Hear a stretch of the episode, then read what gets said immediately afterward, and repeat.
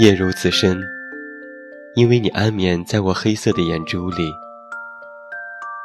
一旦睁眼，你就天明。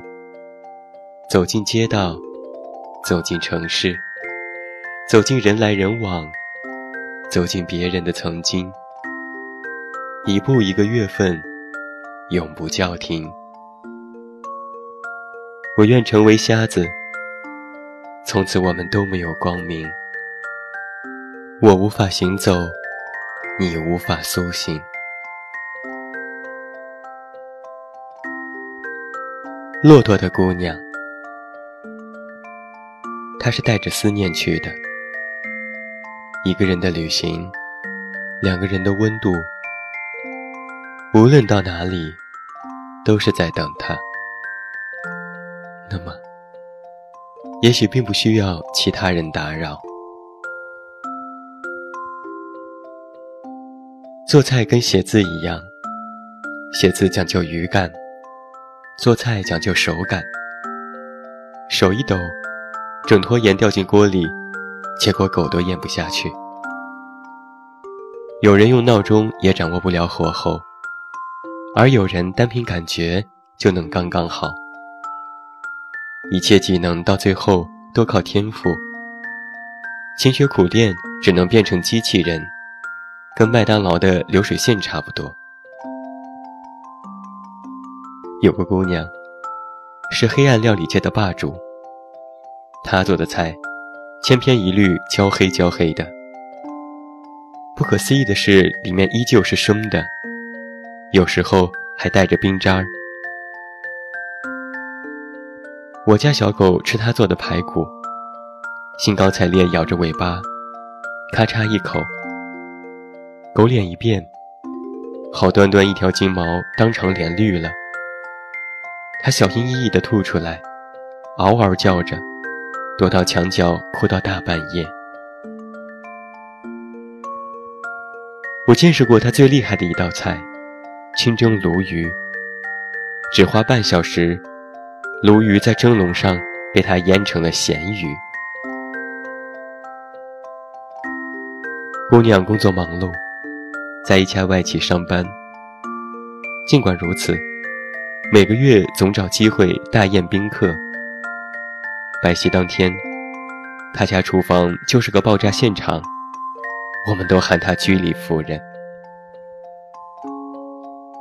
他无所谓，眼巴巴地望着你。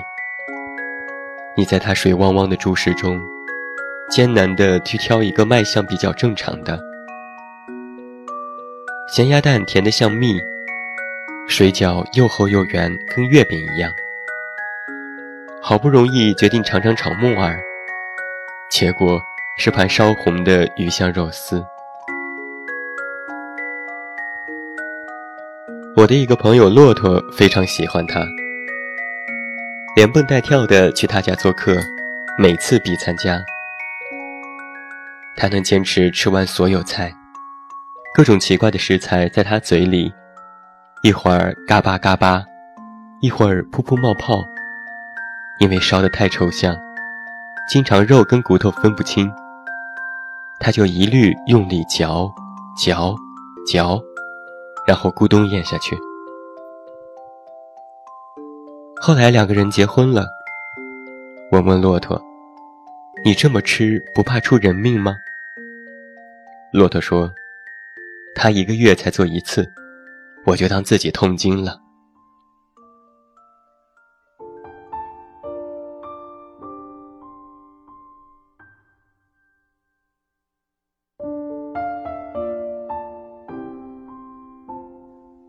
去年姑娘查出来肝癌晚期。春节后去世，城市不时传来鞭炮声，连夜晚都是欢天喜地。我放心不下骆驼，去他家拜年。家里只有他一个人，坐在书房的电脑前，开着文档。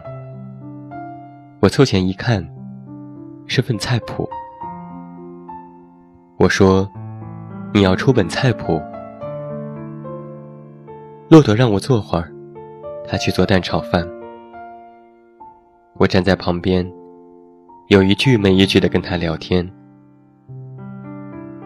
他将米饭倒进油锅，然后撒了半袋盐，炒了会儿，自己吃了一勺。他咂摸咂摸嘴说：“真够咸的，但是还缺点苦味。”我突然沉默了，突然知道他为什么要写菜谱。他想将姑娘留下来，人没有留住，至少能够留住那味道。骆驼又吃了一口，用手背擦擦眼睛。他哭了，手背擦来擦去，眼泪还是挂在了嘴角。他说：“我挺幸运。”找了个做菜独一无二的太太。他离开我后，还留给我复习的味道真多。他说：“还缺点苦味。”你说那个苦味是炒焦炒出来的，还是有什么奇怪的佐料？他说：“你看电视吧，我继续去学菜谱。”我说。要不我们去喝杯茶？他说：“不了，我怕时间一久，会将他的做法忘记，我得赶紧写。”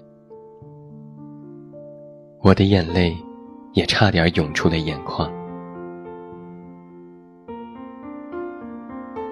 后来我劝他：“老在家容易难过，出去走走吧。”他点点头。开始筹备去土耳其的旅行，然后一去许久。我曾经想打电话给他，但是打开通讯录就放下了手机。他是带着思念去的，一个人的旅行，两个人的温度，无论到哪里，都是在等他。那么，也许。并不需要其他人打扰。昨天下午，我跟梅西在自己的小店睡觉，一人一狗睡得浑然忘我，醒来已是黄昏。骆驼推开木门走了进来，我很惊奇：“你是怎么找到这儿的？”他说：“人人都知道你在这里。”我磨了杯咖啡给他，得意地说：“我不会拉花，所以我的招牌咖啡叫做无花。”骆驼喝了两杯。我说：“再喝就睡不着了。”他说：“睡不着就明天再睡。”我们聊了许久。骆驼真的去了土耳其，因为姑娘。向往伊斯坦布尔，最大的愿望就是学会做那里的食物。他想尝一尝，这样能在梦里告诉他。骆驼说：“只有你没打电话给我。大家都劝我，别想多，会走不出来，这样太辛苦。可是。”走不出来有什么关系？我喜欢这样，我过得很好，很开心。我只是改变了自己的生活方式，而且我的菜谱快写完了。现在发现，他会的菜可真多呢。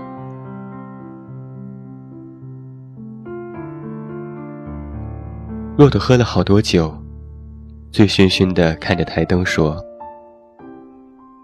我有天看到你的一段话，觉得这就是现在的人生。我很满足。这个世界美好无比，全部是他不经意写的一字一句，留我年复一年朗读。他站在书柜边，摇摇晃晃找了半天，把我的书挑出来，撕了扉页。写了歪七扭八的一行字，贴在小店的墙上。他走了后，我翻了翻自己的微博，终于找到了这一段。我觉得这个世界美好无比。